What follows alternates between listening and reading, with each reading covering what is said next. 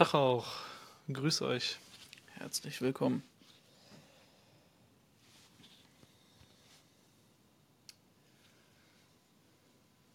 Wer ist denn so schon am Start? Wir sprechen heute über die Linke und alles drumherum, was da alles so passiert ist. Ich glaube, es wurde schon sehr, sehr lange nicht mehr so ausgiebig über die Linke als Partei natürlich. Ne? Nicht, nicht die Linke. Genau. Gesprochen wie jetzt gerade.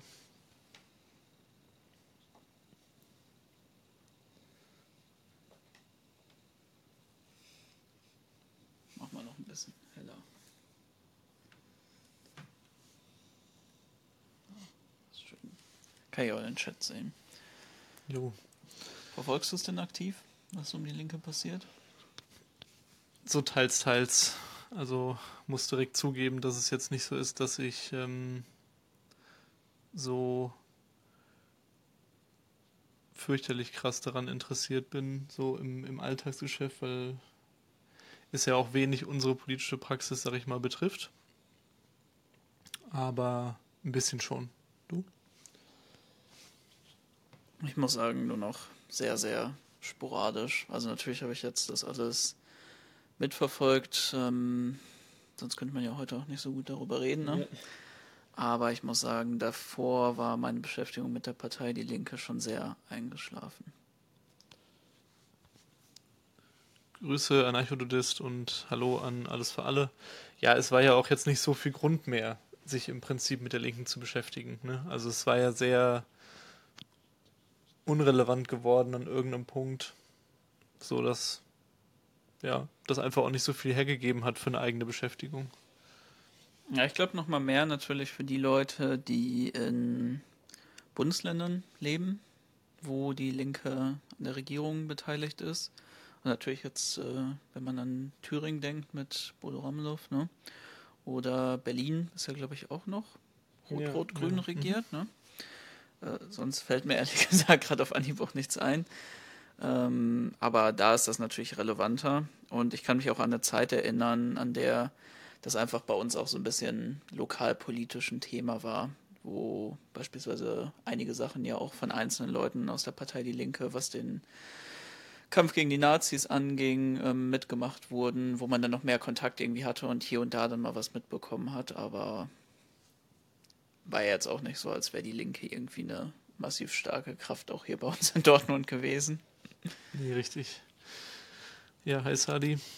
Ähm, ihr könnt ja schon mal in die Kommentare schreiben, wie, wie, ob das euch so ähnlich geht. Also, ähm, weil jetzt tatsächlich, jetzt ist es ja richtig relevant wieder geworden, weil jetzt ja eine Menge Dinge rund um die Linke passieren und passiert sind, die auch wirklich wieder Relevanz haben für uns, für gesellschaftliche Entwicklung und so weiter. Allein schon diese ganze Causa um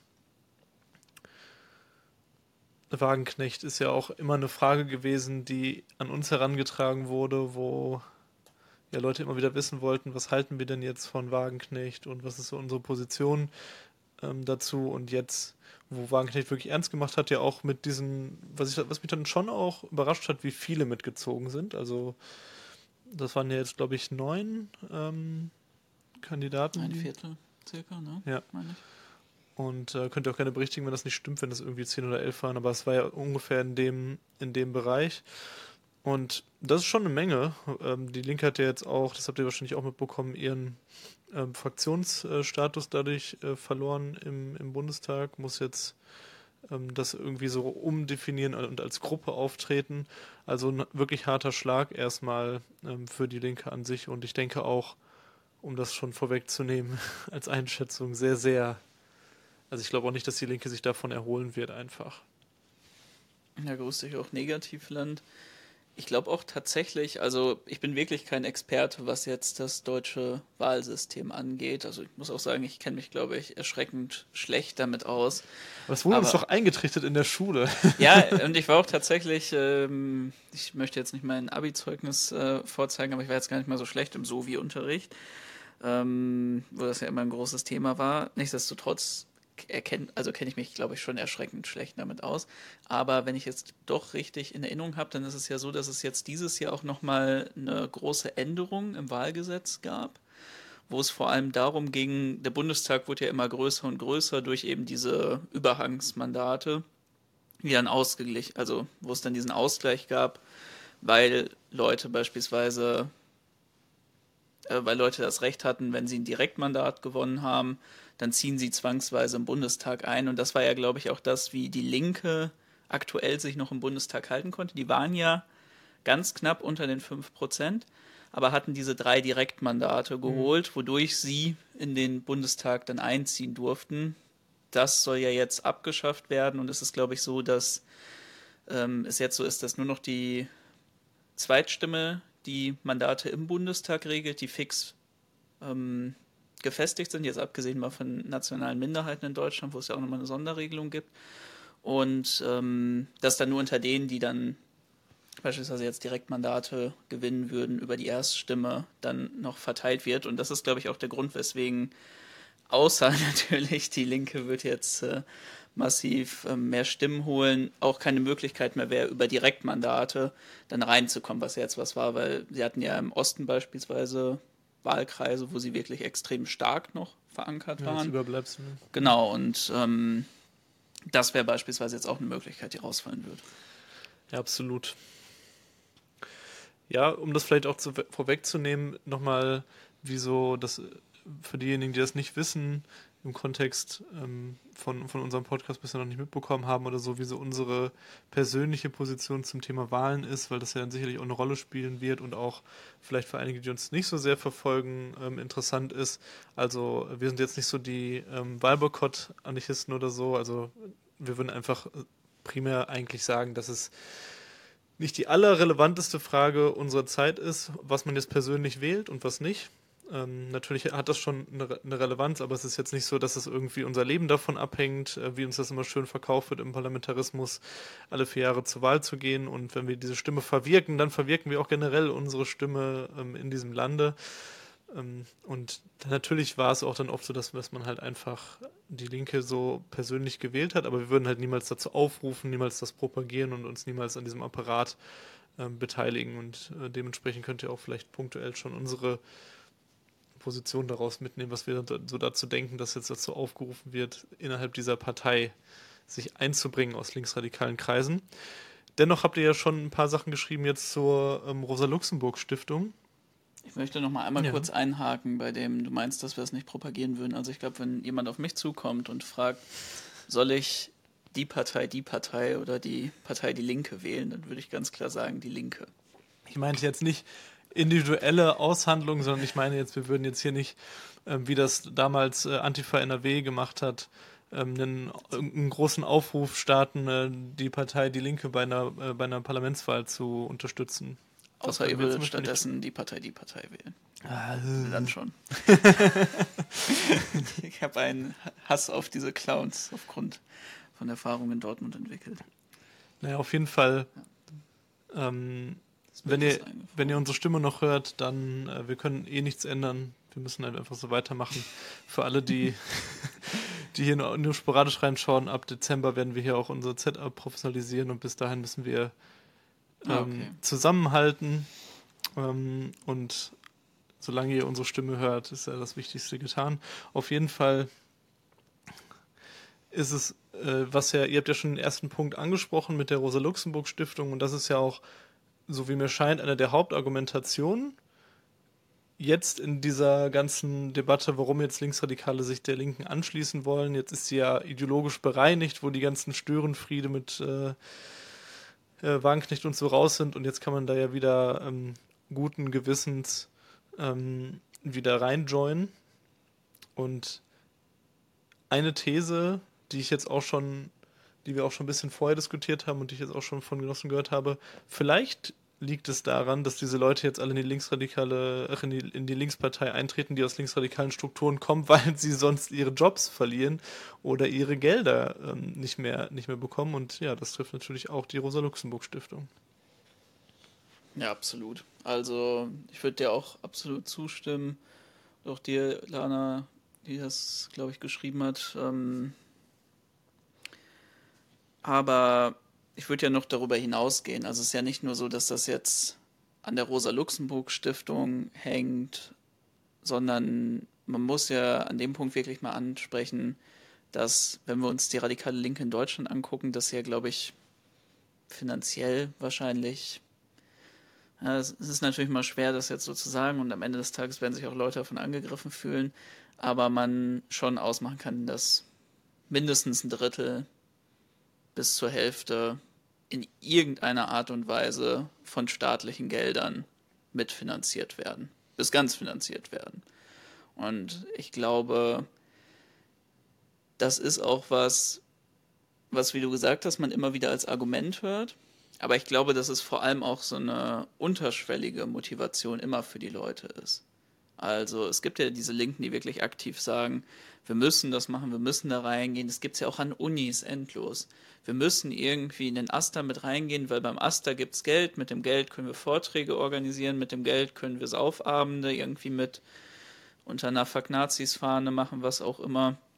Aber ich glaube auch, diese unterschwellige Motivation darf man wirklich dabei nicht verkennen, dass so massiv viel davon abhängt, sowohl auf einer individuellen Ebene bei vielen Linken als auch auf, bei, auf so einer organisatorischen, dass selbst wenn die Leute das nicht aktiv argumentieren, wobei du recht hast, wie gesagt, es ist was, was viel argumentiert wird, es aber immer eine Triebfeder im Hintergrund für diese Leute sein wird, weil es real so ist. Ja, aber ich denke, das erklärt dann auch einen Teil von dieser ähm, Reaktion, die, die jetzt vonstatten geht. Und generell liegt da ja auch schon eine Kritik drin begründet. Also, dass die Linke so abhängig von ähm, staatlichen Geldern oder, um, oder über Umwege staatliche Gelder, weil Parteigelder, ähm, die über die Linke generiert werden, sind ja am Ende des Tages auch Staatsgelder.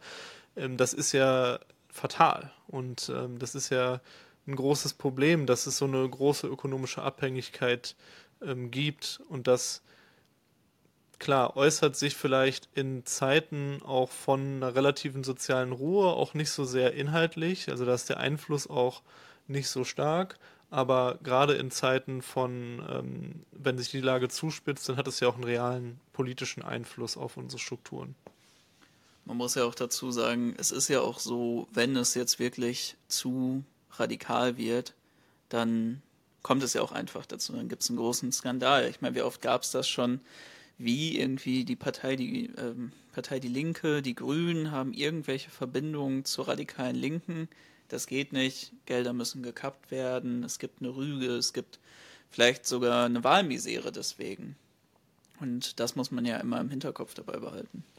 Und das ist ja auch so ein, eine Entwicklung, ne? Wir hatten ja in den 80er, 90ern sehr, sehr ähm, starke Hausbesetzer-Szene, wo dann auch es sehr viel unabhängiger war, weil man auch Wohnraum sich selbst organisiert hatte, weil man sich über alle möglichen Wege sein Leben auch ökonomisch unabhängiger selbst organisiert hatte. Und dann mit dieser ähm, ganzen Wende in der ähm, Hausbesetzungsbewegung, mit der, mit der Strategiewende ähm, des Staates auch, wo die dann halt weniger gesagt haben, wir hauen mit dem Knüppel drauf, wir hauen die einfach weg, wir, wir machen da alles kaputt, sondern wir geben euch Verträge, wir machen, ähm, wir geben euch halt irgendwie Sozialarbeiter, wir geben euch Geld für eure tollen sozialen Projekte, die ihr macht ähm, und so weiter. Ähm, das ist, denke ich, ein, ein Punkt in der, in der auch Entwicklung hin zu so einem Prozess gewesen, dass man dort auch einfach sozial viel stärker wieder in diesen ähm, Staatshaushalt eingehegt wurde. Ne?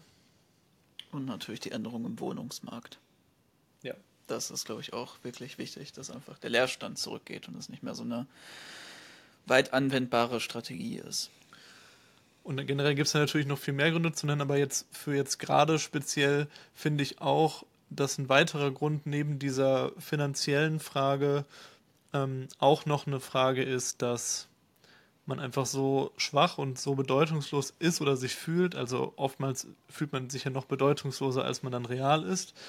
Ähm, und dass man, das ist, ist, ja auch in diesem Text, in diesem Begründungstext, wo die Leute geschrieben haben, dass sie in die Linkspartei gehen, aus der radikalen Linken, ist das ja auch so formuliert, ne? dass, dass halt bisherige Ansätze gescheitert sind, dass man irgendwie jetzt außerparlamentarisch probiert hat zu wirken und dass das irgendwie nicht funktioniert hat und jetzt müsse man doch äh, seine Wirkmächtigkeit in den Parlamenten irgendwie entfalten.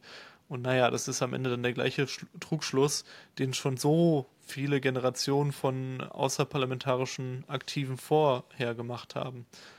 Beginnend mit den Grünen über diverse andere oder sogar noch früher natürlich, aber die Grünen sind halt so aus der neueren Zeit eben das perfekte Beispiel dafür, wo das versucht wurde und ja grandios gescheitert ist.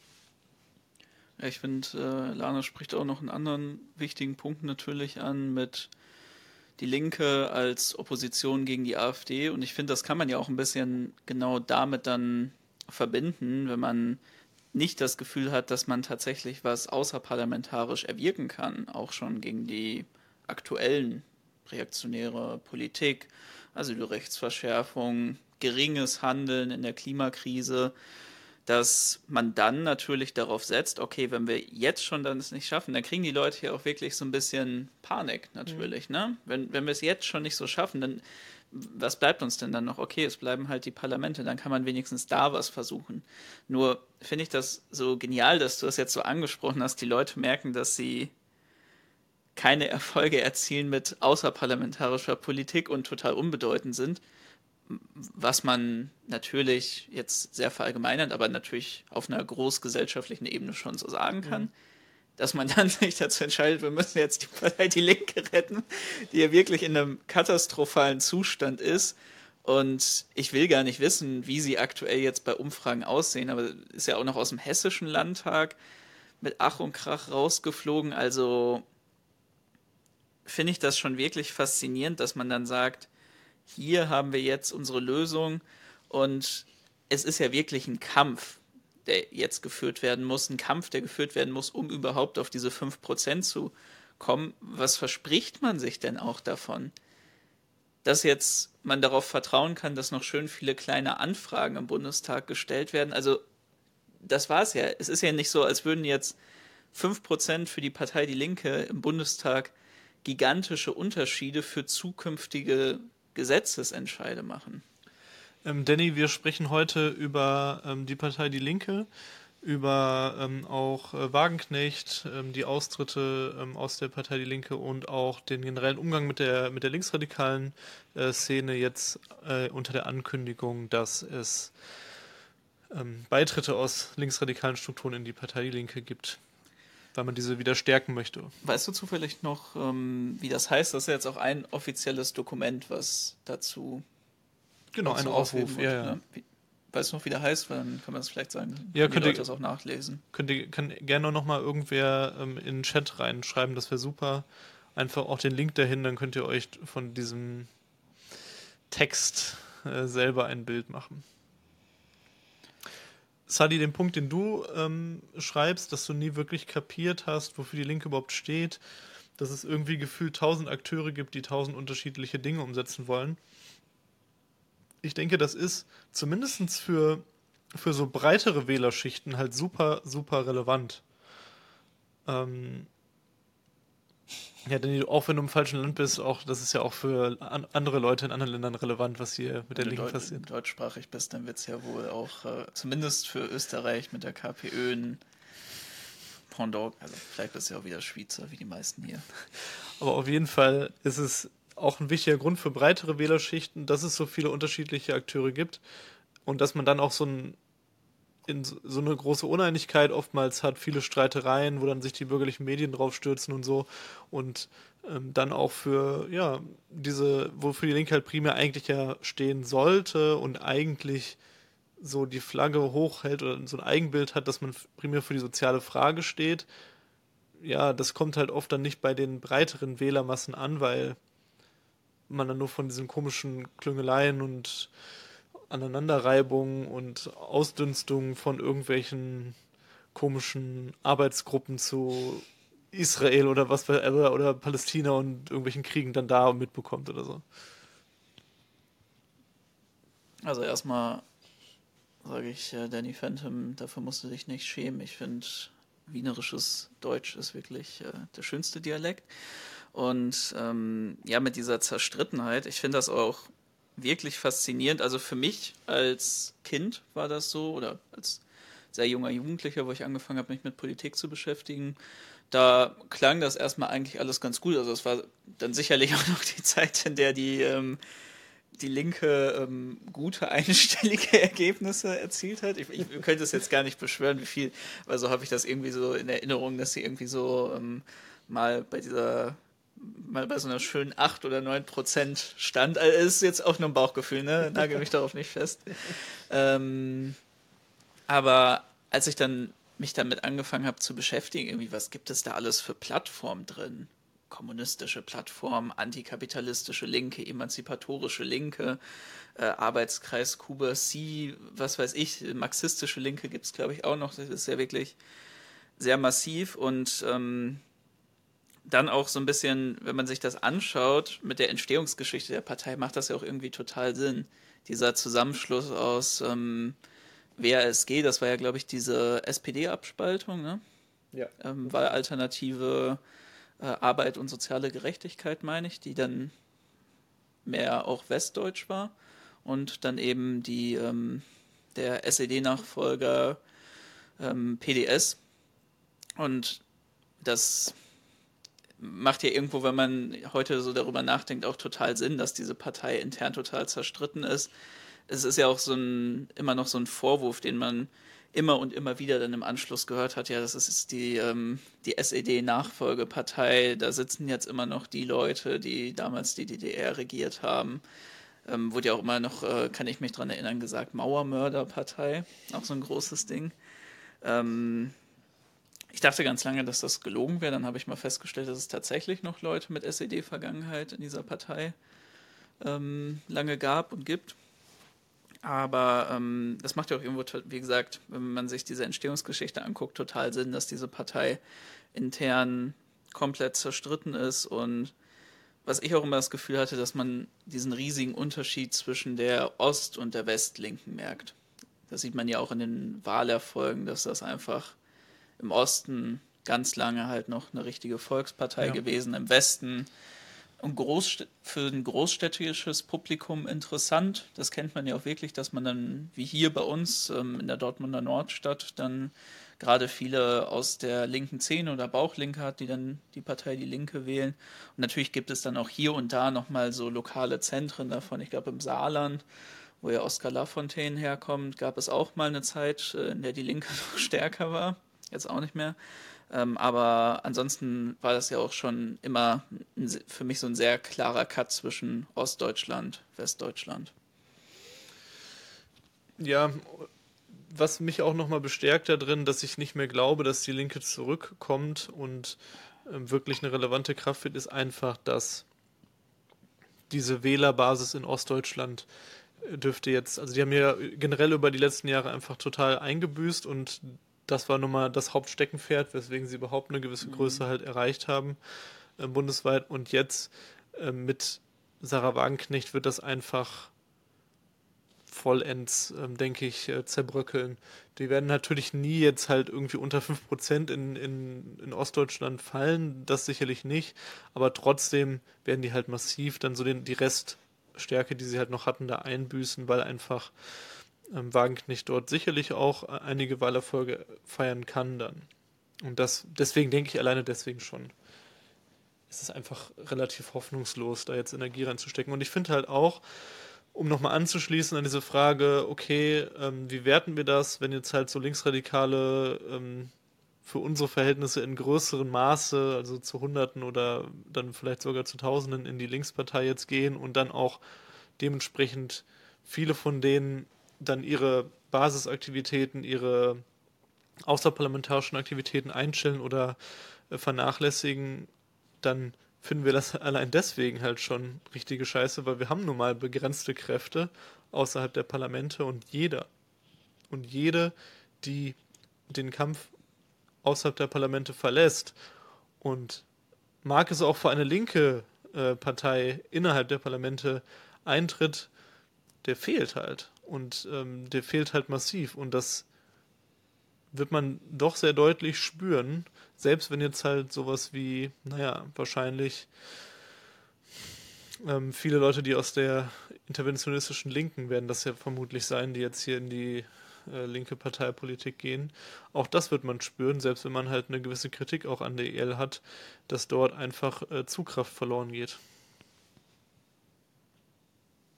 Ich stimme dir auf jeden Fall zu. Ähm, ich würde aber auch sagen, es kommt immer darauf an, was die vorher gemacht haben. Ja, klar, gibt auch manche Sachen, wo man jetzt halt sagt, okay, es ist jetzt nicht schade drum, wenn die Gott einfach weg sind, aber ja. Nein, äh, grundsätzlich ist das natürlich eine richtige Beobachtung. Finde ich auf jeden Fall schön, dass ihr euch jetzt auch gegenseitig im Chat fragt, wie es geht und einfach ein bisschen gegenseitig aufeinander achtet und natürlich Kraftübungen macht.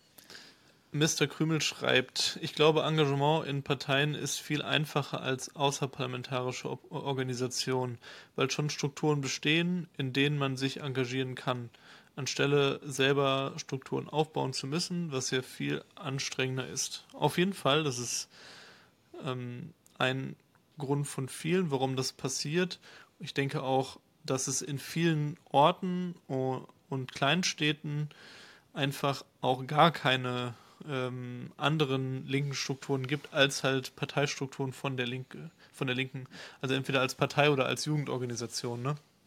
Deswegen, allein deswegen, das war ja auch oft ein Auffangbecken für speziell linke Jugendliche, die halt einfach aktiv werden wollen und es gab halt nichts anderes dann in ihrem 20.000 Einwohner Ort als die Linke.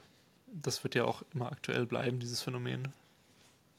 Ja, Fame, ich wollte dich gar nicht davon abhalten. Wie gesagt, ich finde das wirklich wirklich schön.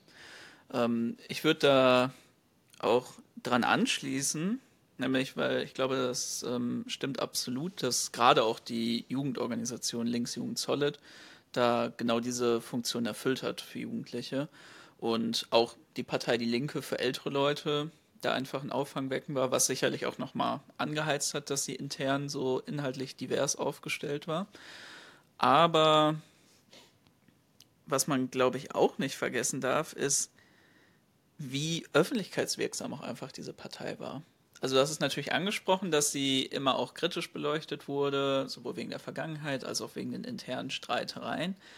Aber wie viele Leute kennen denn tatsächlich unterschiedliche linksradikale, anarchistische Organisationen, wo sie sich jetzt anschließen würden, wo sie schon mal von gehört haben? Die Linke ist halt auch einfach ein Markenzeichen gewesen, dem man vertraut hat, wo man wusste, da kann ich hingehen, da weiß ich ungefähr natürlich, also wie gesagt, abgesehen von der inhaltlichen Diversität, da weiß ich ungefähr, was ich bekomme.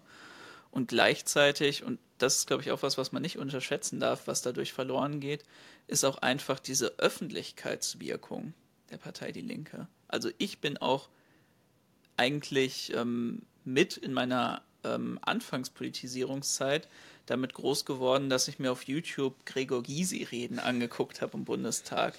Und wirklich, also das war ja damals noch eigentlich, bevor jetzt die ähm, AfD reinkam, war das ja äh, noch seltener und da konnte die Linke richtig ein Markenzeichen damit setzen, dass wirklich dann so mal knallharte, ich hau jetzt mal auf den Tisch reden, dann da gehalten wurden. Das fand ich natürlich cool, ne?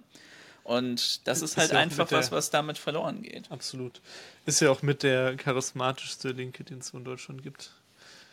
Und jetzt, jetzt, wenn man sowas sagt zu so einer Person, dann kommen natürlich direkt wieder zehn Leute, die sagen, ja, aber er hat jetzt letztens irgendwie das N-Wort gesagt und so. Was sagt er denn zu Israel? es geht einfach nur um eine allgemeine.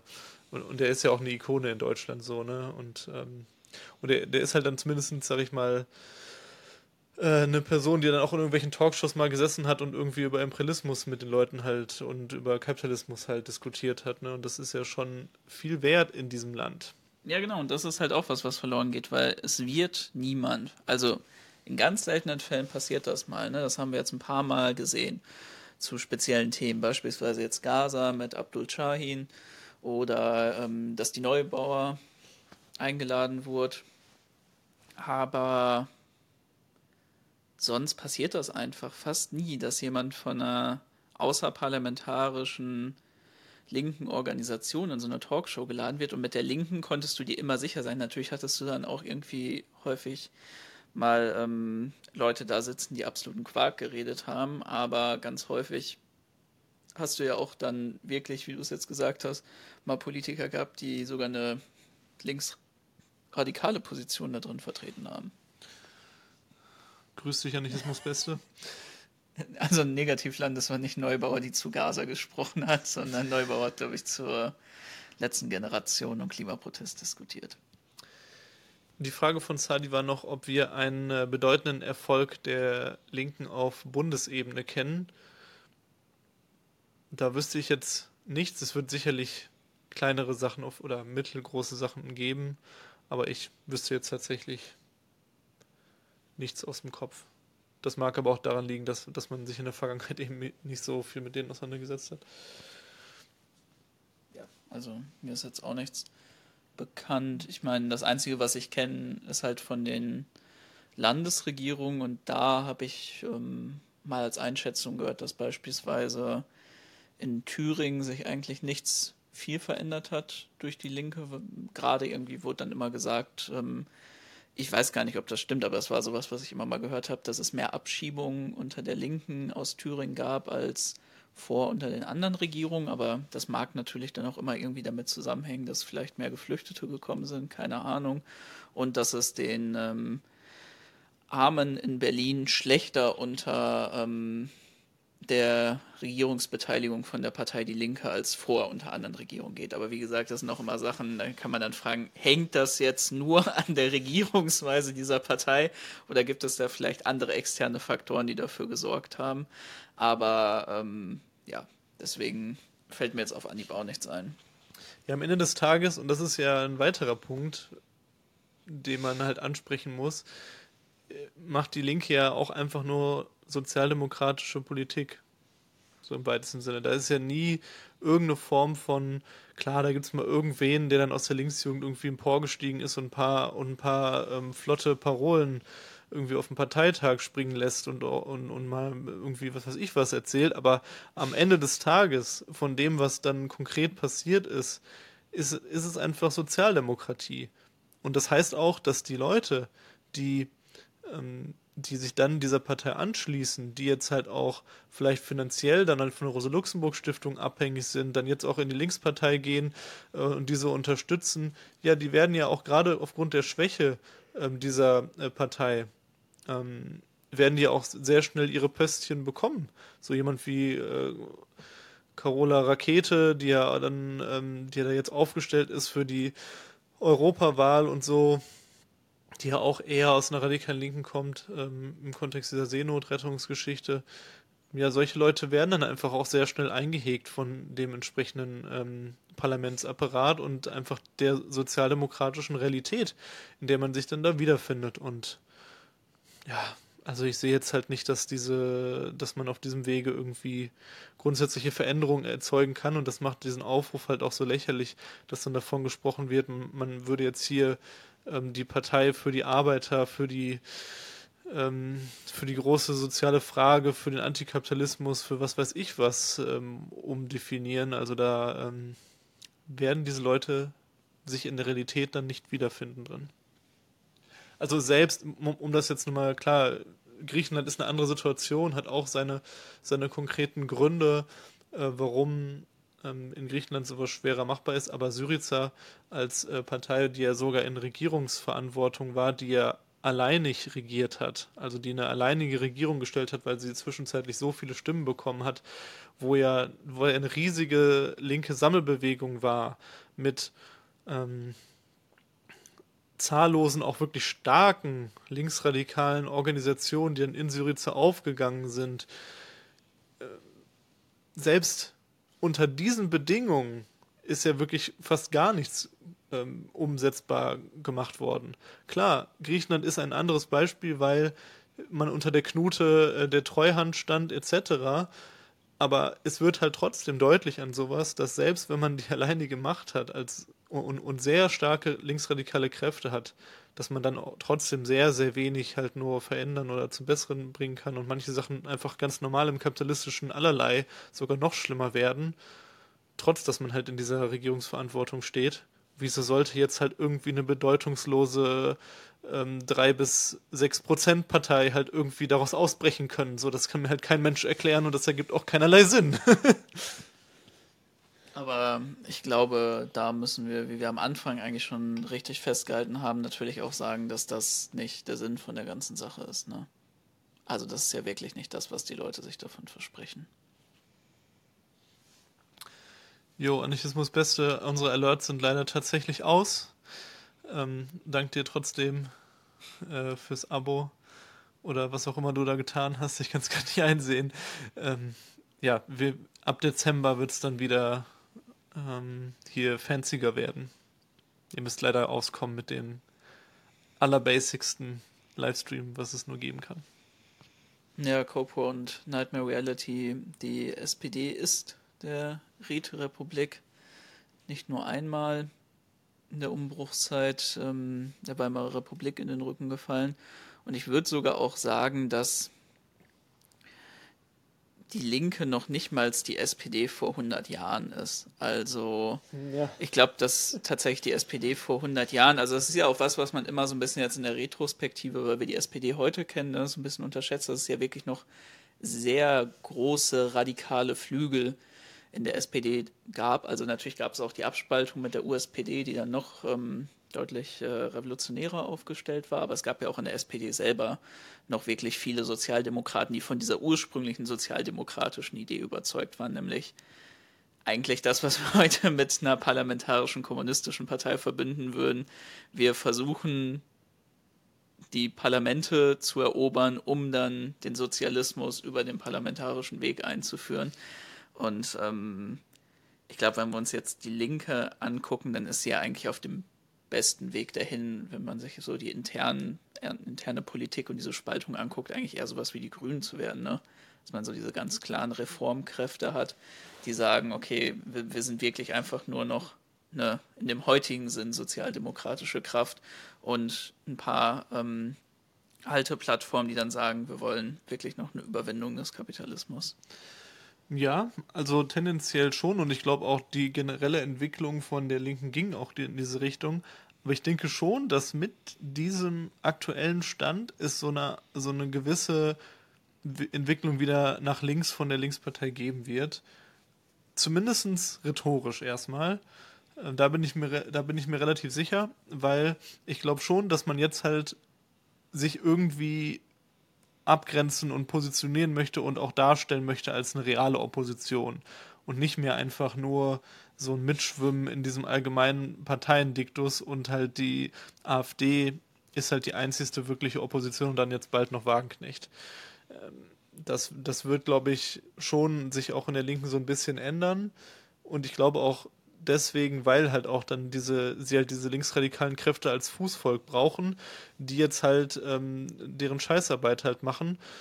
Und äh, die werden ja auch dann so ein bisschen was an Rhetorik damit reinbringen. Ich glaube schon, dass das passieren wird. Es wird halt keinerlei Auswirkungen auf die Realpolitik haben, die die machen, aber an diesem Duktus. Und nichts anderes ist es bei der AfD am Ende auch der Fall. So, die machen auch halt einfach eine völlig andere Realpolitik, als das, was sie halt verlautbaren lassen. Das ist auch immer dreimal radikaler als das, was sie am Ende des Tages dann umsetzen oder machen. Was ja auch die Nazis dann immer in schöner Regelmäßigkeit betonen, dass, dass die AfD ja nicht wählbar sein, weil sie ja, das, das was sie, was sie radikal verlautbaren lassen, dann doch nicht machen und die einzigen, die das radikal umsetzen würden, wären die Nazis selbst. Also ich dachte, du sagst jetzt irgendwas zu den Juden. Wie? Ist das nicht immer eine Kritik, die auch aus Dortmund kam? Ja, das auch. Ja, ja dass es so pro, pro-jüdische Positionen oder Grundhaltung von der AfD gibt. Ja, das auch. Ähm ja, Nightmare, du schreibst ja auch, dass es ähm, nicht sinnvoll sei, jetzt aus einer anarchistischen Perspektive darüber zu sprechen, eine Partei mit dem Ziel der Regierungsbeteiligung zu unterstützen. Und das stimmt natürlich, aber ich finde immer, für mich macht sich so ein kleiner Widerspruch da auf, wenn man sagt, aus einer anarchistischen Position möchte ich die Partei instrumentell strategisch als Zugang für Infrastruktur, für Geld, für die Bewegung und so nutzen. Aber gleichzeitig ist es mir dann egal, wenn das Schiff untergeht, weil so funktioniert das ja nicht. Also es ist ja nicht irgendwie ein freies Warenlager, aus dem man sich bedienen kann und die Leute aus der Partei sagen, ach ja, macht ihr mal ruhig erstens werden ja auch häufig Gegenleistungen erwartet und zweitens durch dieses Abhängigkeitsverhältnis, was man selber schafft, bindet man sich natürlich, selbst wenn man jetzt ähm, so ja ganz äh, nonchalant damit umgeht und sagt, ach, ich, ist mir doch scheißegal, was jetzt mit der Partei Die Linke passiert, wenn man dann auf einmal ja ähm, Wie jetzt feststellt, ja, dass man nicht mehr über die 5% kommt. Genau, und eine finanzierte Stelle bei der Rosa-Luxemburg-Stiftung irgendwo hat, einen Arbeitsplatz bezahlt, die lokale Struktur regelmäßig Geldgeschenke und Finanzierung für was weiß ich in dem lokalen Raum bekommt und auch ganz viele tolle Workshops und ähm, Bildungsseminare bezahlt werden, dann würde ich sagen, hat man wirklich ähm, ein sehr spannendes instrumentell-strategisches Verhältnis dann irgendwann aufgebaut, nämlich eins von der eigenen Abhängigkeit davon.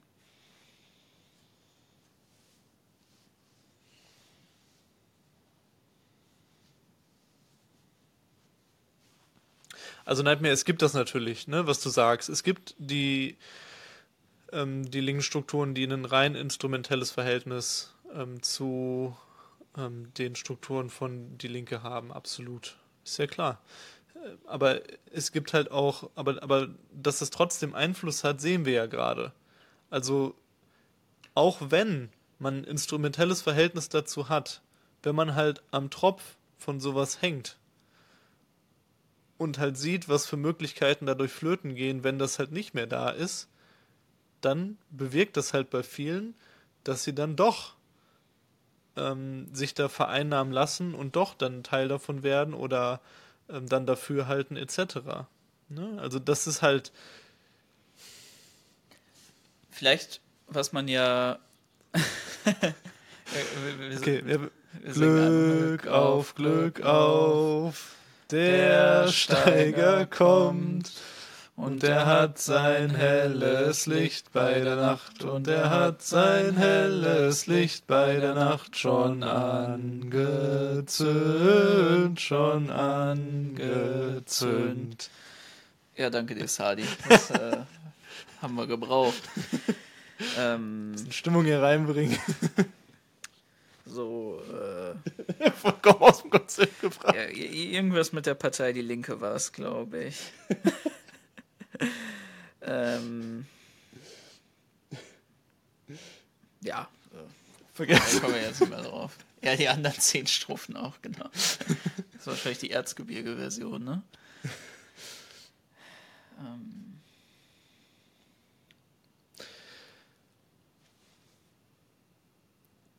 Vielleicht dann, bis es dir einfällt, nochmal zu der Frage von Zadi, ob es überhaupt möglich wäre, dass eine linke Partei jetzt äh, Deutschland regieren könnte in dem aktuellen kapitalistischen System. Und ja, ich glaube, das auf jeden, also auf dem Papier ginge das sicherlich wie gesagt, wenn Syriza in ähm, Griechenland regieren kann, dann kann auch in Deutschland eine, eine, linke oder linksradikale Partei regieren. Es wird halt einfach dazu führen, dass sie halt eine sozialdemokratische Politik machen oder eine Revolution von oben durchführen. Aber es gibt halt keinen Zwischenweg. So. Also es gibt halt wahrscheinlich keinen Zwischenweg, weil einfach die Marktgesetze müssen halt eingehalten werden, die ähm, Fragen der, äh, die Konzerne, die Fragen der, der Konkurrenz unter ihnen, da kannst du nicht einfach so sagen, ja komm, ähm, ich beschneide jetzt mal hier die, äh, alle, alle möglichen ähm, Zuwendungen und ähm, Begünstigungen für, ähm, für Konzerne und die Reichen und so, das wird halt schon enorme Folgen haben. Und das kannst du nicht einfach so machen. Oh, das ist mir auch wieder eingefallen. Also bezüglich dieser Frage von Leuten, die über Jobs oder so beispielsweise da jetzt eingebunden werden oder linksradikalen Gruppen, die die Finanzierung erhalten, die ähm, das als Infrastruktur für die Bewegung nutzen. Ich glaube, was man bei so einer Kritik oder so einer Beobachtung, die wir da machen, nicht vergessen darf, dass es hier nicht darum geht, da einen Vorwurf zu machen. Das ist ja auch was, was wir beispielsweise, ich meine, wir haben ja auch alleine, was wir jetzt in äh, Chemnitz gemacht haben, das war ja auch über irgendwelche Stiftung, Stadtsachen, was auch immer. Ja, wir haben das selber nicht gemacht, wir haben nur daran teilgenommen. Ne? Genau, ne? aber, aber sowas, oder wir haben auch selber ähm, schon. Also, damit es überhaupt erkenntlich ist, was ja. wir meinen, also es ist halt ein, ähm, ein Kongress zum Thema Anarchismus äh, gewesen, der von, von Genossinnen organisiert genau. war und wir waren auf dem Podium eingeladen. Und das wurde halt mitfinanziert über städtische Gelder und ja. so. Und wir haben ja selber auch schon öfter von sowas profitiert oder mit aktiv Infrastruktur bei Parteien, was auch immer, genutzt. Und da geht es wirklich nicht darum, so einen Vorwurf zu machen, auch nicht jetzt was individuell, beispielsweise Leute, die dann irgendwie einen Job über irgendeine Stiftung bekommen oder über irgendeinen ähm, parlamentarischen oder städtischen Kram. Das ist ja genauso wie Leute, die einfach irgendwo gezwungen sind, an der ähm, Wirtschaftsweise, an dem Wirken von einem Konzern beispielsweise teilzunehmen, weil sie halt Lohnarbeit machen müssen.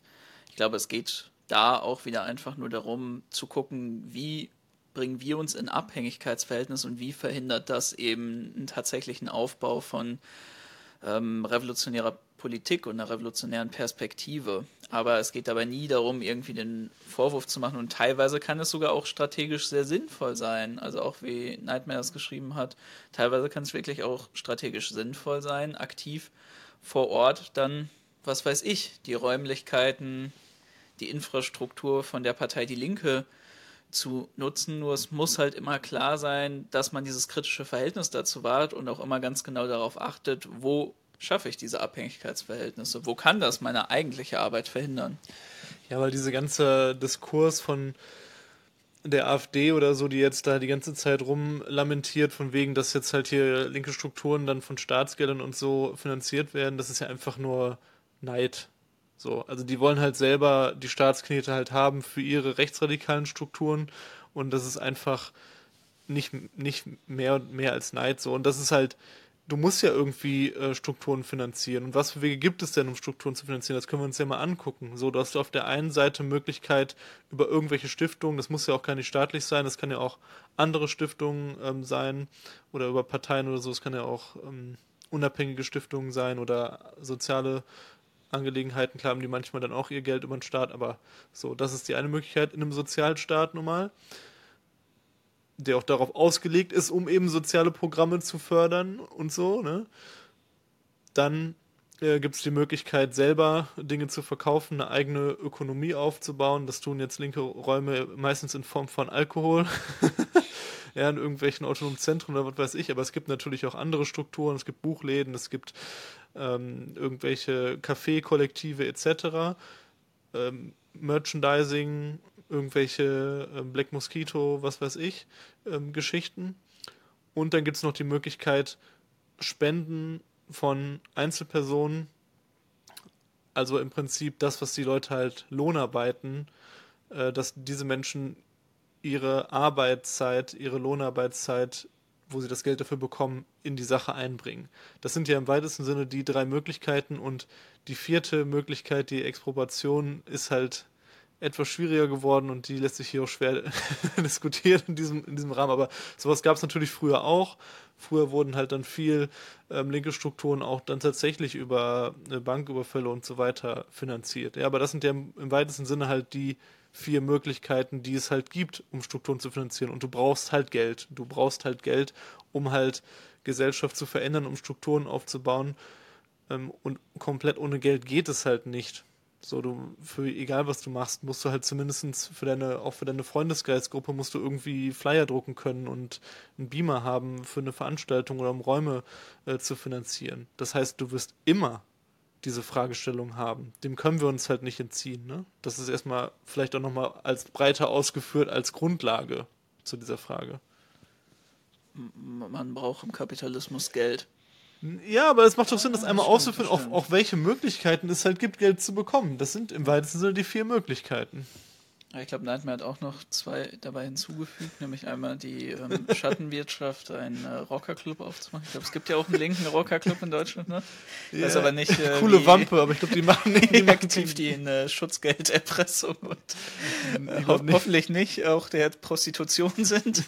ähm, Kunstauktion ist auch eine interessante Idee, Nightmare Reality. Das wäre natürlich auch was, das äh, wir das will ich jetzt ganz viele. Es gibt auch viele linke Kunststudenten.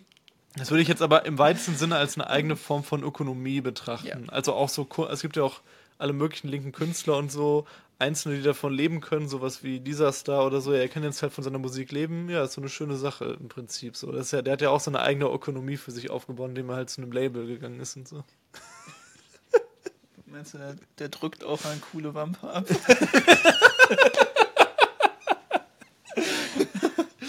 ist nebenbei kein Scherz, also ich weiß nicht, ob ihr das kennt, aber Coole Wampe ist der linke Rockerclub in Deutschland. Also ein Scherz, egal. Ja. Witze sollte man nicht erklären. So. Ähm, ja, ich. Ähm,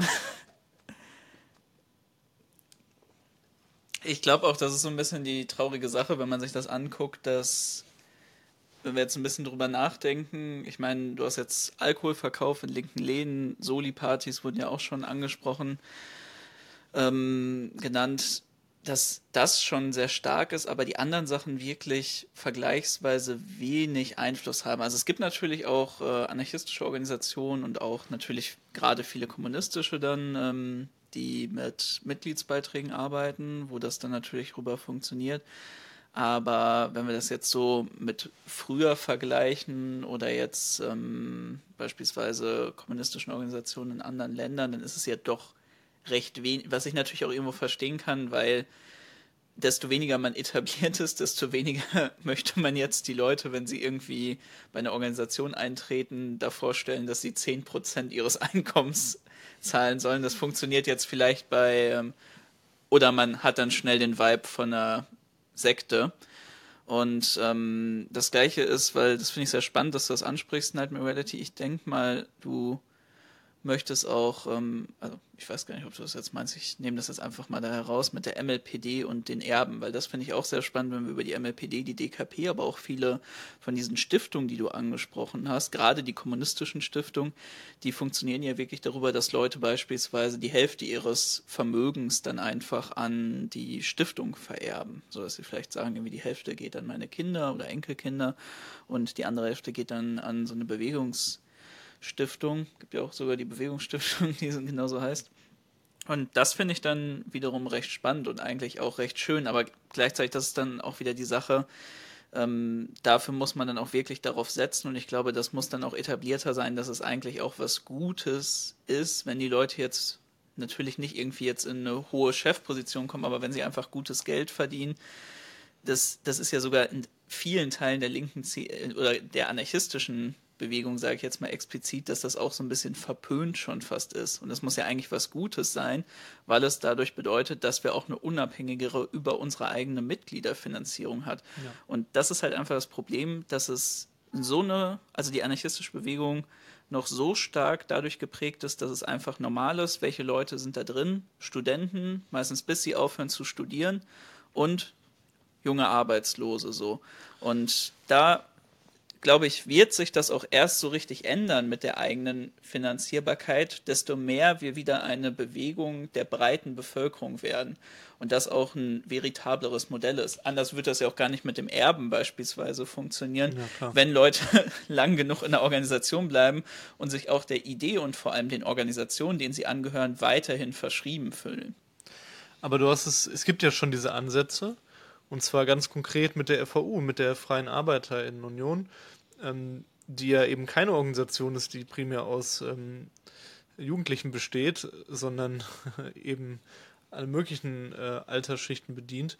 Und das ist eigentlich auch mein bevorzugter Weg. Dort gibt es also eine ähm, Gewerkschaft, die jetzt in der Lage ist, dadurch, dass sie größer wird und auch in vielen Orten halt eine gewisse Anzahl an Mitglieder hat, die dann entsprechend in einer formellen Struktur Mitgliedsbeiträge zahlen, also einen Teil von dem, was die Lohnarbeiten abdrücken an die Bewegung, was du nun mal auch brauchst, um halt Streiktöpfe und so weiter halt zu haben.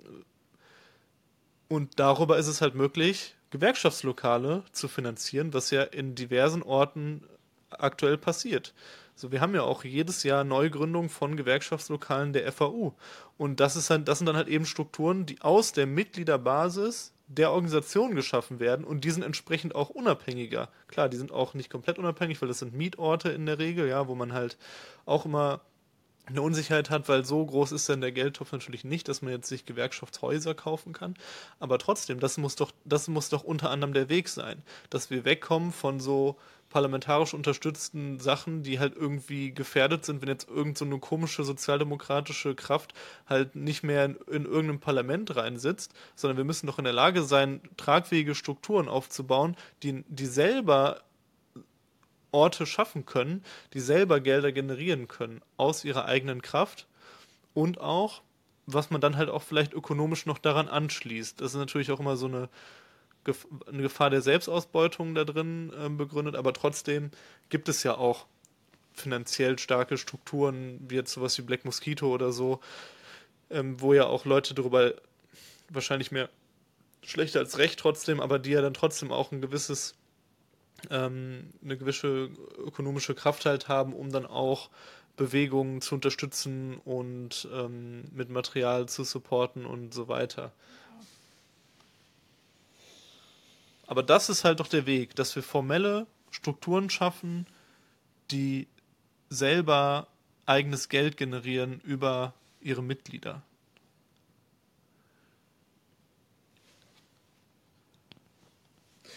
Anarchismus Beste, wie viele Mit Rocker-Mitglieder der Coole Wampe Club ähm, hat, dürfen wir leider nicht verraten. Da haben wir vertragliche Regelungen einzuhalten. Sorry. Wir sind nur Hangarounds.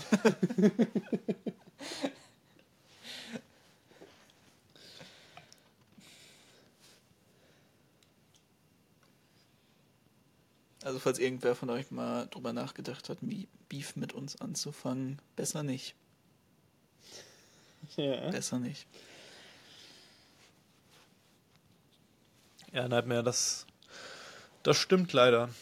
Ich denke, das ist auch echt schade. Es gab ja mal auch in der Vergangenheit mehr Ansätze zu diesen ökonomischen Notwendigkeiten, die auch der, ähm, die unser Kampf auch mit sich bringt zum Beispiel das Projekt A von Horst Stohwasser, was ja ähm, weitestgehend gescheitert ist, aber wo ja zum Beispiel in Neustadt es mal immer, auch immer noch Reststrukturen gibt, aber bundesweit es eben entsprechende Strukturen gab und in Neustadt halt ein bisschen breiter, wo der Gedanke war, dass man zusammen wohnt, zusammen arbeitet und auch zusammen politisch aktiv ist und dass dann halt die ökonomischen Projekte ähm, dann halt auch das Leben, also das Wohnen und die politische Arbeit finanzieren. Das hat natürlich nur begrenzt funktioniert.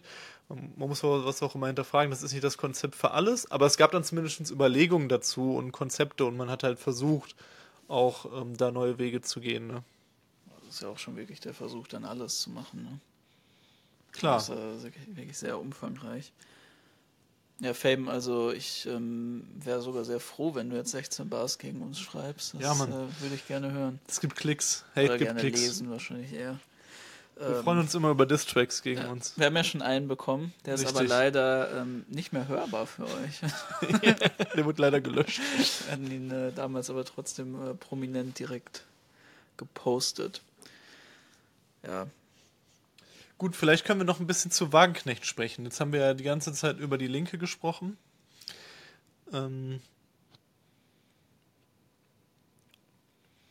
wir können ja noch kurz auf die Frage von Nightmare antworten. Also bei der anarcho-kommunistischen Föderation, die Plattform, ist es so, äh, dass es dort auch Mitgliedsbeiträge ja. ganz normal gibt. Ist halt auch eine formelle Organisation. Es ist sehr ähnlich geregelt wie in der FAU. Das kann man vielleicht auch nochmal dazu sagen. Also es gibt trotzdem natürlich auch viele anarchistische Organisationen, die mit über Mitgliedsbeiträge auch funktionieren, die die erheben. Aber was man, glaube ich, trotzdem immer dabei im Kopf behalten muss, nur weil es eine Organisation ist, die, also das gilt jetzt gar nicht für die Plattform, sondern einfach nur schon darüber hinaus, nur weil eine Organisation Mitgliedsbeiträge erhebt, heißt es ja nicht, dass es auch der primäre die primäre Finanzierung dieser Organisation ist. Also es gibt ja ganz viele Organisationen, auch die Mitgliedsbeiträge erheben, die dann aber beispielsweise gleichzeitig eigentlich ihr Hauptgeld über ähm, rückgezahlte Förderung für Vorträge oder so machen oder weil dann irgendwie eine Person aus der Gruppe jetzt vielleicht, was weiß ich, dann irgendeinen komplett willkürlichen Workshop zu irgendwie ähm, äh, Antisemitismus in ähm, Nordwestfalen 1830 bis 1835 oder so irgendwo hält und dann gibt es dafür 500 Euro von irgendeiner Stiftung und ja. Aber du hast halt, selbst wenn du das so machst, hast du ja trotzdem auch noch ähm, dann so eine Grundsicherheit, die du aus deinen eigenen Möglichkeiten erzeugst, was halt immer Natürlich. gut ist. Jo, ähm, aber was sagen wir denn zu Wagenknecht und ähm, dieser ganzen äh, Spaltung und dieser ganzen Entwicklung? Also einmal würde ich halt vielleicht vorweg sagen, dass es ja eh nur eine Frage der Zeit war. Es war ja eigentlich abzusehen, dass das passieren wird. Wurde ja auch schon die ganze Zeit darüber geredet und in den bürgerlichen Medien ja fast schon herbeigesehnt, dass es diese Parteigründung gibt. Also diese Wagenknecht wurde ja auch immer belagert halt von Journalisten bei überall, wo sie war, war dann für jetzt bestimmt ein Jahr oder so immer so die erste Frage, egal worum es ging, ja, was macht denn Ihre Partei, Frau Wagenknecht?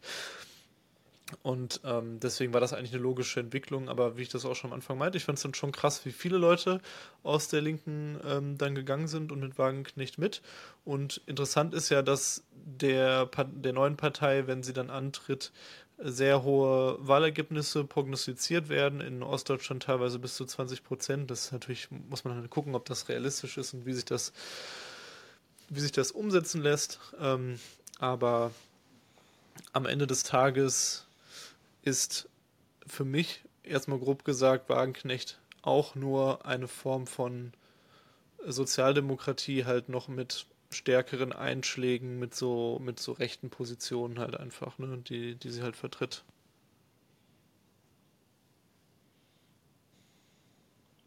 Ja, also ich muss sagen, ich weiß jetzt gar nicht genau, wie Wagenknecht in allen möglichen Fragen wir sind keine Wagenknecht-Experten, ne? das kann man ja auch direkt sagen. Aber grundsätzlich würde ich das auch recht ähnlich sehen. Also sie hat ja ähm, ganz klar eine andere Politik und auch viele der Leute, die jetzt mit ihr zusammengegangen sind oder sie gut finden, eine andere ähm, Politik zum Thema Migration. Und ich glaube, es gibt auch noch ähm, bei ihr dann einfach äh, abweichende Position vom Die Link Mainstream, was jetzt äh, beispielsweise queere Fragen, antirassistische Fragen angeht. Also und klare Kritik am Liberalismus, so, ne? Ja, aber ich würde auch sagen, generell an Identitätspolitik. Mhm. Also nicht nur am Liberalismus, sondern sie hat ja, glaube ich, schon ähm, da einfach so eine. Ich würde das jetzt aber auch gar nicht so fix machen. Dass ich habe auch das Gefühl, dass es häufig eher so, so ein populistischer Reflex von ihr jetzt ist. Mhm. Also so eine es gibt ja auch in diesem Buch, was sie geschrieben hat, dann ähm, einfach so eine sehr starke Kritik an diesen Lifestyle-Linken, wie sie das nennt, wo man, glaube ich, alles dann so drunter fassen wird, was jetzt der ähm, moderne Deutsche unter dem Begriff links, jetzt eher rechts geneigt ist, darunter versteht.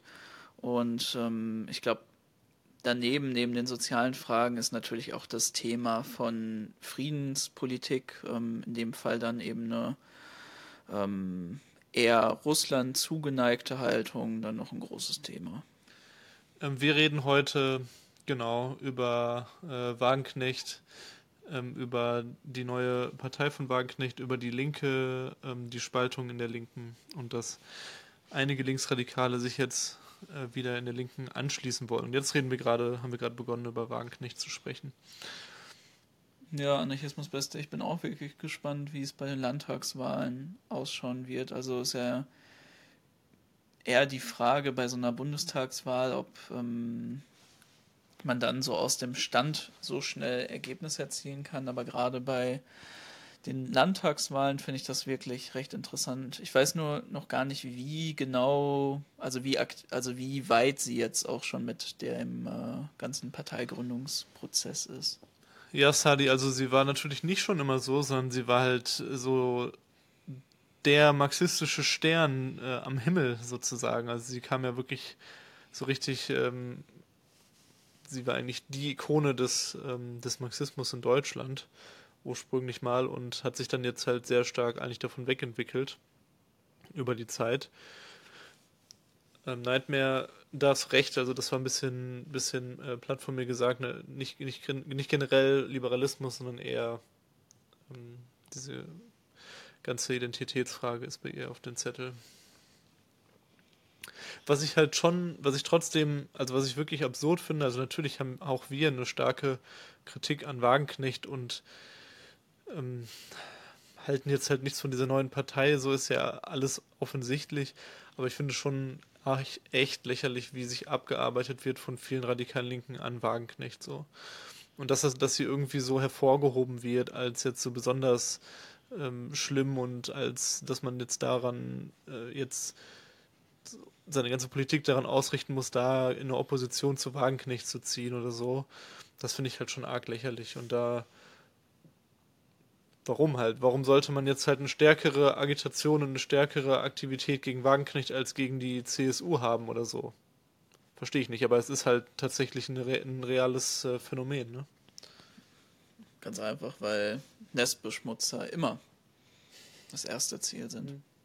So. Ja, Nightmare ist aber wahrscheinlich dann in der Zeit gewesen, in der Elsässer auch noch linker war. Gehe ich mal schwer davon aus. Antideutsche. Antideutsche war er sogar.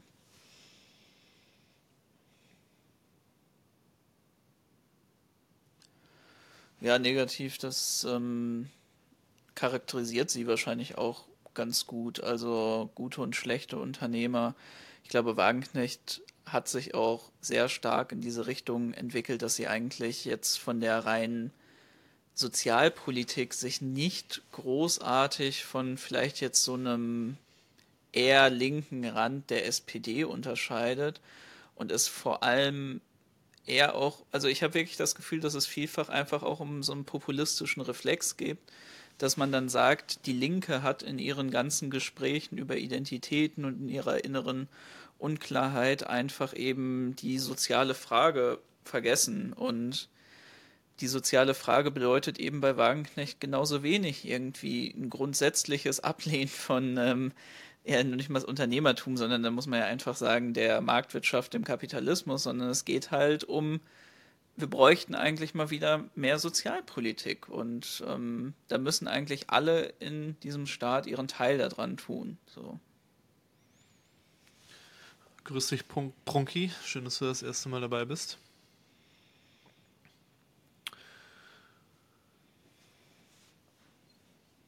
Also das Einzige, was ich mir vielleicht erhoffe, um das, ähm, um mal was Positives dazu zu sagen, was ich mir vorstellen kann, ist, dass tatsächlich diese Wagenknecht-Partei die, ähm, die Stärkung der AfD halt so ein bisschen verlangsamen kann. Also das ist, was man vielleicht dazu sagen kann dass sie ja tatsächlich, äh, wird das ja prognostiziert, so ein bisschen, dass sie auch äh, Wählerstimmen von der AfD abwerben kann. Sie hat ja auch eine sehr klare Linie gegen die AfD und ich glaube auch nicht daran, dass sie die aufgeben wird. Das halte ich für eher unwahrscheinlich, dass sie das tun wird. Ähm, und ich glaube, es wird schon einige geben, die halt so an der Basis von der AfD, die dann halt so protestwählermäßig unterwegs sind, die dann halt eben auf Grundlage ihrer Person dann halt eher sie wählen dann als die AfD, wenn sie auf den Plan tritt. Und das ist halt für uns jetzt nicht mega relevant, aber es ist auf jeden Fall so ein kleiner Punkt, wo man sagen kann, dadurch, dass dann dieses parlamentarische System so ein bisschen auch kleinteiliger gemacht wird von dieser Parteienlandschaft und dadurch auch ein bisschen was von der AfD abgezogen ist, gibt es vielleicht ein paar negative Entwicklungen, die dadurch abgemildert werden. Ja, genau, Punke, wie Fame schon sagt, jetzt gerade reden wir über den Teil, der nicht mehr Teil von deiner Partei ist. Was ich mich tatsächlich gerade gefragt habe mit dem Punkt der AfD, weißt du oder wisst ihr eigentlich, wie es ist, was Wagenknecht zu Zusammenarbeit mit der AfD gesagt hat? Also ich gehe mal davon aus, ja, dass sie ganz klare Trennung. Brandmauer, ja, ganz klare Brandmauer ähm, wie alle anderen ja. Äh, Parteien hat. Weil das wäre ja nochmal interessant. Nein, das, hat die ganz, das sagt die immer. Okay. Das sagt die halt immer so 100% halt. Weil tatsächlich, ich habe ähm, nämlich auch mal in einen rechten Podcast zur Wagenknecht-Partei reingehört. Das war eigentlich ganz interessant und zwar von, ähm, äh, wie heißt er nochmal? Schlomo, Schlomo Finkelstein. Äh, der mit noch einem anderen, also es war früher so ein, die vulgäre Analyse, so ein sehr großer damals ähm, Anti-Islam-Channel. Ähm, er ist jetzt einfach so ein knallharter AfDler geworden und hat äh, so einen Podcast, der heißt Die Honigwabe. Mhm. Und äh, da hatte ich nämlich mal reingehört, weil mir ähm, auf YouTube so ein Schnipsel zur ähm, äh, Wagenknecht vorgeschlagen wurden. Dann hatte ich mal da reingehört, wo die dann auch länger über die Wagenknecht-Partei diskutieren und ähm, die haben im Endeffekt ein, ja, einfach nur sehr lange über diese Partei abgehatet, weil sie halt gesagt haben, dass das keine, also dass sie auch ähm, eigentlich ähm, Angst davor haben, dass die Partei jetzt zu einer Schwächung der Bewegung führt. Vor allem sind dann einfach so ein bisschen das, was Wagenknecht bislang zur Migration auch gesagt hat, durchgegangen und haben ihr dann auch Unehrlichkeit ähm, unterstellt und dass sie eigentlich nur den Dialog über Migration wieder öffnen möchte, aber keine konkreten ähm, keine konkrete Politik zur Reduktion der Migration machen und sie deswegen das eher als die faule Alternative zur Alternative für Deutschland sehen und eher sich dann auch Sorgen darüber machen, dass manche Leute sich dann vielleicht von dieser von diesem sozialen Populismus irgendwie gecatcht fühlen. Das fand ich auch recht interessant. Prunki schreibt dazu, Wagenknecht selbst ist da klar. Leute wie Mohammed Ali sind da anders unterwegs. Aus dem Unterstützerinnenumfeld ähm, des Bündnis Sarah Wagenknechts kam schon häufiger der Take, man werde nicht mit der AfD koalieren, aber wenn man gemeinsam Mehrheiten in einem Antrag hat, wird man sich nicht verschließen. Also ich kann mir auch vorstellen, dass halt also wie gesagt, an dieser. Es gibt, denke ich, viele Leute, die Wagenknecht mögen und die auch kein Problem mit der AfD haben. So, das gibt es sicherlich und es gibt auch, wird auch sicherlich in dieser Partei, die da entsteht, ein paar Leute geben, denen, die dem so ein bisschen offen gegenüberstehen, aber das ist halt eine Partei, die halt schon Wagenknecht im Namen hat. und ich denke nicht, dass diese Linie aufgegeben wird, weil das halt sehr, sehr viel von der Existenzbegründung dieser Partei nehmen würde. Das Einzige, was ich mir überhaupt noch vorstellen könnte, also ist meine aktuelle Annahme, ne? ich kann mich ja auch irren, selbstverständlich, aber das, was ich mir noch vorstellen könnte, ist, wenn es zu irgendwann mal so einer so einer Mehrheitenbildung kommt, dass irgendwie die AfD an die Macht kommt und noch so eine Koalitionspartei braucht dass dann irgendwie diese, und wenn dann diese Wagenknechtpartei dann noch dazu dienen könnte, dann halt sagt, ja gut, jetzt machen wir doch mit. Das kann ich mir noch vorstellen. So, aber da, bis dahin ist es wirklich ein sehr, sehr, sehr weiter Weg und dann glaube ich auch nicht, dass sie das machen. Und dann, da würde ich halt schon, schon auch äh, das halt ernst nehmen, was sie halt sagt und dass sie das auch durchdrückt in ihrer Partei, diese Position. Ich weiß ehrlich gesagt auch selbst dann nicht, ob die wirklich die Partei sein wollen, die die AfD an die Macht bringen. Ja. Und du schreibst noch weiter, äh, Prunki, und das würde auch passen zu dem, was ähnlich ausgerichtete Parteien in Europa treiben, siehe etwa linksnationalistische slowakische Smer, die nach ihrem Wahlsieg dieses Jahr eine Koalition mit dem dortigen AfD-Pendant gebildet hat. Und das, was mehr inhaltlich redet, ist das, wo Wagenknecht hin will.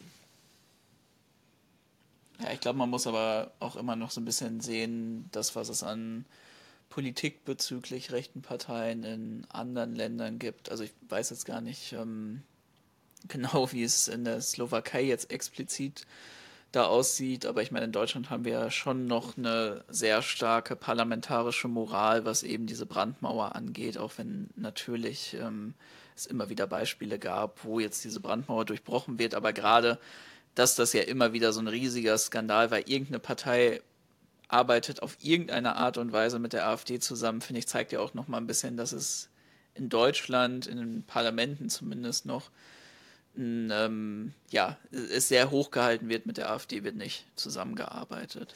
Also bis wir zu diesem Szenario überhaupt kommen, was ich da aufgemacht habe, was du ja. jetzt auch beschrieben hast, äh, Prunki, für Deutschland, dass irgendwie die AfD ähm, die stärkste Kraft ist und nur noch eine, eine kleinere Partei zum Koalieren braucht, was dann die Wagenknecht-Partei wäre. Also da weiß ich nicht, wann das eintritt. Das wird halt noch sehr lange dauern, denke ich. Das sehe ich halt auch aktuell einfach nicht in Deutschland kommen, für den Moment zumindest. Ich, ich meine, wenn die CSU sich weiter mit der, mit der, CDU zerstreitet und es äh, irgendwann doch nicht mehr die Möglichkeit für sie gibt, ähm, äh, da zusammenzuarbeiten, dann könnte ich mir das vielleicht auch über sowas vorstellen. Ja, Prunki, du schreibst noch, die Smer hat etwa damals äh, zu Corona-Zeiten oder beim Ukraine-Krieg eine Querfront forciert und Wagenknechts Friedensdemo war ja auch eine, auf eine Querfront ausgerichtet. Ja, dem würde ich dir halt widersprechen, ähm, weil das ähm, so eine Sicht aus so einer linken Szene ist, die sicherlich waren an der Basis von dieser Friedensdemonstration auch rechte Leute und ähm, war, äh, war das halt als eine breite Demonstration gedacht, wo nicht nur linke, linksradikale Kräfte daran teilnehmen. Aber es wurde ja, es gab ja explizit ähm, eine, eine Ausrichtung, dass man eben nicht mit jetzt, dass man da die AfD und andere Kräfte halt eigentlich nicht haben möchte. Und es wurden ja auch explizit über Ordner ähm, zum Beispiel die, Kom ähm, die Kompakt-Leute da, ähm, Jürgen Elsasser und so runtergeworfen. Die hatten halt nur sehr wenig ähm, Kräfte, da vor Ort das auch zu machen und ähm, und von, von den Leuten, die hingegangen sind, hat das dann auch nicht so viele interessiert. Aber das ist schon so eine, diese generell, diese Querfront-Diskussion in Deutschland in der, in der linksradikalen Szene ist mir sehr, sehr verkürzt, ähm, was halt so Mobilisierung angeht. So diese ganze Ideologie von, ja, wir, ähm, sobald halt irgendwie ein anderer Rechter auf irgendwie einer Mobilisierung ist, die jetzt nicht explizit aus der linken Szene kommt, äh, wo halt irgendwie 5000 Leute sind, dann ist es direkt eine große Querfront-Mobilisierung. Also das halte ich halt für sehr, sehr verkürzte Sicht darauf und auch eben eine, eine Sicht darauf, die uns verunmöglicht, Einfluss zu nehmen auf Massenmobilisierung. Was wir ja gesehen haben in den letzten Jahrzehnten, dass sofern es nicht eine linksradikale Szene-Veranstaltung ähm, war, die linksradikale Bewegung es überhaupt nicht mehr geschafft hat, Einfluss zu nehmen auf große Bewegungen innerhalb der Gesellschaft. Egal ob jetzt ähm, Proteste gegen ähm, Corona, Montagsmahnwachen, diese ganzen Sachen, wo, wo halt auch rechte Kräfte Einfluss hatten, hat man dann auch den Rechten halt überlassen. Und das halt auf Grundlage dieser, äh, dieser Ideologie von wegen, wer mit Nazis läuft, ist ein Nazi-Ding. Aber ich finde tatsächlich, dass Prunki in dem Fall recht hat. Also nicht damit, dass jetzt diese Friedensdemo irgendwie ähm, stark querfrontmäßig ausgerichtet war, aber ich kann mir sogar am ehesten genau da das dann noch vorstellen, in jetzt Fragen von Corona-Politik oder ähm, Friedenspolitik, ähm, Ukraine-Politik, dass da das eigentlich noch am interessantesten wäre, wenn AfD und ähm, das Bündnis Sarah Wagenknecht auf so einer parlamentarischen Ebene zusammenarbeitet, weil natürlich jetzt irgendwie ähm, die AfD, die ist da ja auch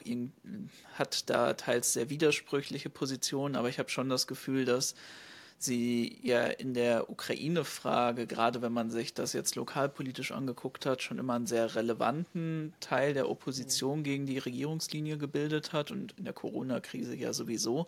Und ich glaube, das wäre genau auch was, wo eigentlich ähm, dann interessanterweise so ein Bündnissager Wagenknecht dann da eigentlich ja mit den einzigen Partner finden würde. Also ich meine, wenn wir uns die Ukraine angucken, wer außer dem Bündnis Sarah Wagenknecht und der AfD vertritt denn auf einer parlamentarischen Ebene diese Position?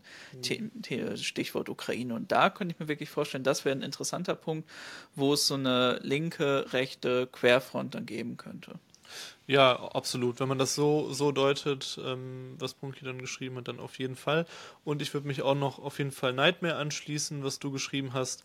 Ich würde Wagenknecht vorwerfen, dass sie teilweise den rechten Diskurs für sich versucht zu nutzen, aber sicher nicht im Sinne einer bewussten Querfrontstrategie, wie es sich das Compact-Magazin wünscht. Also das ist halt auch das Ding. Ich glaube, dass dieser Wunsch von so einer expliziten, offenen Querfront die halt wirklich so, wo sich Leute an einen Tisch sitzen mit Wagenknecht aus der Rechten, das ist halt was, was primär aus der Rechten kommt, dieser Wunsch. Also andersrum existiert auf dieser formellen Ebene das, glaube ich, weniger. Aber wie du es sagst, Nightmare, diese natürlich benutzt Sarah Wagenknecht rechte Talking Points und ähm, vertritt auch rechte Positionen, gerade in der Frage der Migration. Ne? Aber das muss man vielleicht auch nochmal festhalten. Ich weiß, und das ist, glaube ich, was, was man jetzt diesen Abend gar nicht abschließend diskutieren könnte.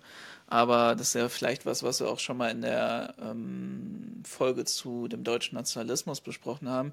Ich glaube, es gibt immer wieder Momente, in denen man auch eigentlich als Linker rechte Talking Points aufgreifen kann, sie eigentlich auf den Kopf stellt und mit eigenem Inhalt füllt. Also das ist sogar was, was ich eigentlich recht spannend finde. Ich würde jetzt nicht sagen, dass Sarah Wagenknecht das sonderlich gut macht, weil sie ja auch eine eigentlich sehr klar sozial-chauvinistische Haltung jetzt mhm. mit der Bezugnahme auf ähm, den deutschen Arbeiter äh, auch in der Abgrenzung zu den sonstigen Arbeitern der Welt und dem nationalen Erfolg der Bundesrepublik macht. Aber an sich würde ich auch sagen, es ist jetzt erstmal nichts komplett Schlechtes, rechte Talking Points aufzugreifen und sie dann vielleicht de zu dekonstruieren und sie auch so ein bisschen vor ihrem eigenen Anspruch blamieren. Also das ist ja auch so ein bisschen das, was wir auch immer mal wieder gesagt haben mit dem Begriff ähm, der Heimat, ähm, Schutz deutscher Kultur und so, wo man dann eigentlich diese Leute selber an ihrem eigenen Anspruch und dem, was ja beispielsweise durch die Wirtschaftspolitik oder durch die Umweltpolitik hier alles ruinieren, dann auch blamieren könnte. Und ähm, ich meine, die Wagenknecht macht das ja auch zu einem gewissen Grad und das ist ja auch immer mal wieder was, was von so einer Leut, Leuten aus ihrer linken Ecke gemacht werden. Wenn Rechte jetzt beispielsweise über die armen deutschen Rentner sprechen, über die deutschen Arbeiter, denen es so schlecht geht, dass sie ja noch immer sagen, ja, aber dann guckt doch mal, was macht ihr denn eigentlich für eine Sozialpolitik für die? Und ich finde, das ist auch was, da das, das klingt natürlich erstmal immer dann irgendwie, oh Gott, oh Gott, was packt man da an? Aber mhm. ich finde, das ist was, das sollte man sich auch selber offen halten und das kann häufig strategisch sinnvoll sein.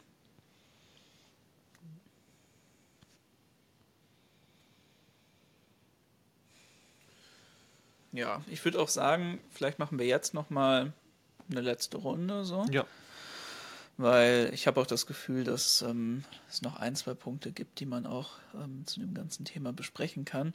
Und ich finde, vielleicht, da kann man auch nochmal aufgreifen, ähm, was Prunki jetzt da geschrieben hat.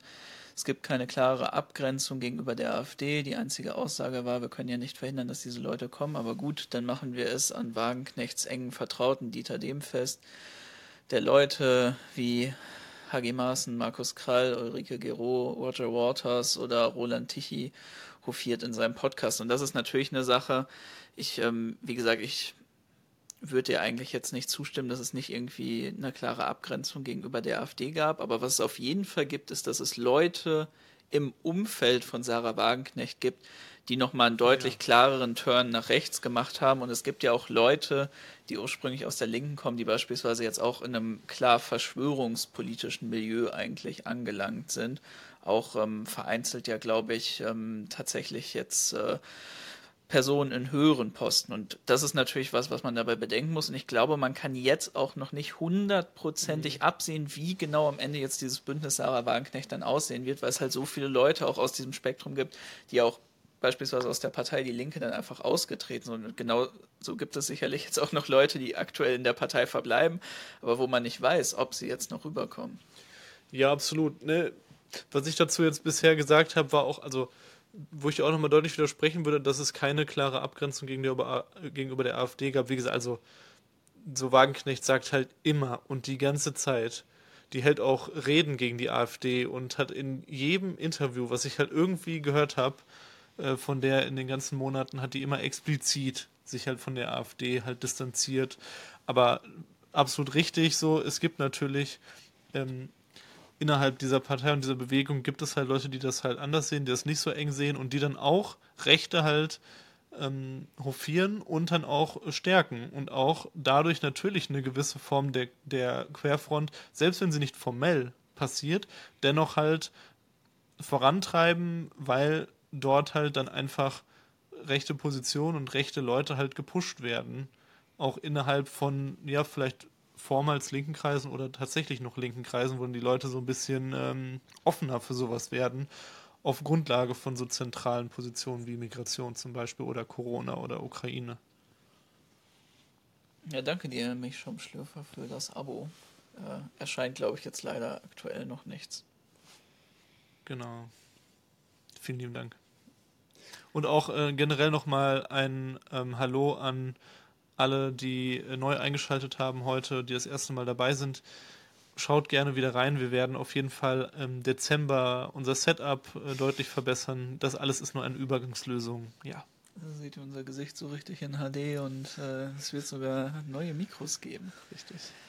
Ja, Negativland, ähm, äh, Roger Waters ist, würde ich sagen, nicht Das, äh, kann ich, das, ich, ich weiß es ehrlich gesagt nicht, wie Watcher Waters sich politisch jetzt entwickelt hat, aber ich glaube, es geht, ähm, sage ich es mal so, ohne mich jetzt hier in äh, Teufelsküche zu begeben. Ähm, ich glaube, Roger Waters steht eher wegen ähm, seiner Position zum Nahostkonflikt beziehungsweise zu Antisemitismus in der Kritik und ähm, er ist einer der wenigen Promis, bei denen ich das immer wieder gehört habe, aber wo ich bislang kein Interesse hatte, mich tief reinzubegeben.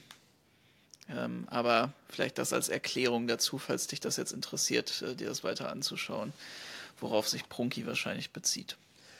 Ja, Nightmare, das ist auf jeden Fall eine sehr interessante Frage, wie ähm, Alle Schwarze dazu steht, weil die, sie ist ja immer noch so die bekannteste Feministin in Deutschland und sie war ja auch, würde ich schon sagen, äh, sie war ja auch zusammen mit ähm, äh, auf, mit dieser Friedensdemonstration war sie ja auch mit Wagenknecht, hat sie das ja auch äh, federführend dann irgendwie mit da ausgerichtet als ähm, Bild und würde mich schon interessieren. Eigentlich würde es auch passen, dass sie jetzt halt Teil dieser Partei wird oder diese unterstützt zumindest. Falls da noch irgendwer mal was zu weiß, gerne mal reinschreiben. Ah ja, genau. Anarchismus Beste schreibt schon, in der Emma gab es letztens auf jeden Fall ein Interview mit Wagenknecht über die Partei. Also das zeigt ja schon, dass, äh, dass die Emma ähm, und äh, sie selbst dann dem auch nahesteht. Das macht, also es wird ja auch eigentlich irgendwo Sinn machen, wenn genau. man sich jetzt beispielsweise ja, anguckt, ähm, Positionen zu Queer-Fragen ähm, von Emma und äh, Sarah Wagenknecht, auch diese populistische Haltung, das macht eigentlich jetzt. Das passt Sinn, komplett so. zusammen für mich. Ja, das stimmt schon, das ist recht interessant. Was auch nicht zu unterschätzen ist. Also es ist ja schon auch, ähm, also ich glaube jetzt, ich weiß jetzt nicht, wie groß der Einfluss von der Emma und so ist, aber es ist halt so diese ganze Tendenz ähm, von Alles Schwarze und so ist ja halt schon noch relevant und ähm, ist jetzt halt nicht irgendwie einfach komplett gar nichts. Das stimmt.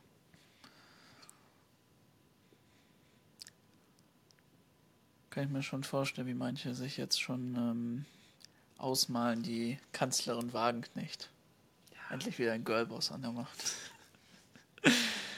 Hat ja mit, dem, mit der letzten Girlbossin auch gut, nicht so gut funktioniert. Naja, komm, ähm, es gibt doch immer noch, äh, jetzt ist doch so, müsste eigentlich diese Nostalgie angekommen sein, dass man sagt, die Jahre unter Merkel, die waren noch ganz gut. Hatte die lockerste Asylpolitik, ist aus der Atomkraft ausgestiegen. Auch wenn ich zumindest im Punkt der Atomkraft äh, ist kritisch sehe, aber ist wieder ein Thema für eine andere Folge. Ja, Jubra. Ähm, Kannst du einen Neubauer. Carola Rakete. Wir wissen ja nicht, die Linke ja, startet jetzt bestimmt durch. Rakete steigt und steigt. Ja, ähm, Sally, ja, wir haben auch tierische Kopfschmerzen, deswegen, ähm, ich glaube, wir, wir neigen uns jetzt auch dem Ende, bevor wir jetzt hier in allzu große Spekulationen ausbrechen, wer die nächste Bundeskanzlerin wird. Können wir mal eine Tierlist machen? ja, ich glaube, Elsässer schwemmt, schwemmt von so einigen Nightmare. Das muss aber nicht unbedingt immer was mit der Realität zu tun haben. Ja, in dem Sinne war ein spannendes Gespräch heute und viele neue Gesichter auch ähm, hier im Chat gesehen. Das ist toll. Wie gesagt, schaltet gerne wieder ein. Wir haben hier jeden Mittwoch immer spannende Themen, falls ihr über Tage noch gar nicht kennt. Wir machen sonst primär Podcasts. Ähm, da haben wir ganz viele spannende Folgen, auch natürlich zu Parlamentarismus und vielen Fragen, die wir heute behandelt haben. Und ähm, ich weiß nicht, ob die Folge auf Spotify kommt, können wir dann noch überlegen. Auf jeden Fall kommt sie auf YouTube, so viel kann ich schon mal versprechen. Ja, das auf jeden Fall. Und ähm, ja, in dem Sinne ähm, sehen wir und hören uns bald wieder. Ja, diesen Sonntag auch schon, ne? Genau, wir Zum haben eine Folge. Thema Bauern. Da könnt ihr auf jeden Fall gespannt sein. Da ähm, äh, besprechen wir einige Sachen, die ähm, wir, glaube ich, äh, so noch nicht ähm, behandelt haben. ja, auf jeden Fall. Das äh, bin ich auf jeden Fall recht gespannt, wie die Folge ankommt. Auf jeden Fall. Ja, in diesem Sinne, schönen Abend noch. Mach's Glück gut. auf. Glück auf.